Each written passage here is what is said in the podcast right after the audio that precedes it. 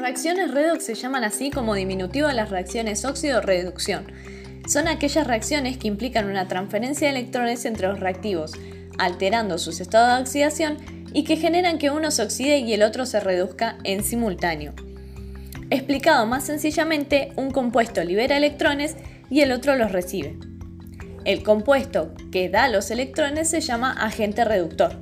Este es el compuesto que se oxida. Al compuesto que recibe los electrones lo llamamos agente oxidante y es el que se reduce.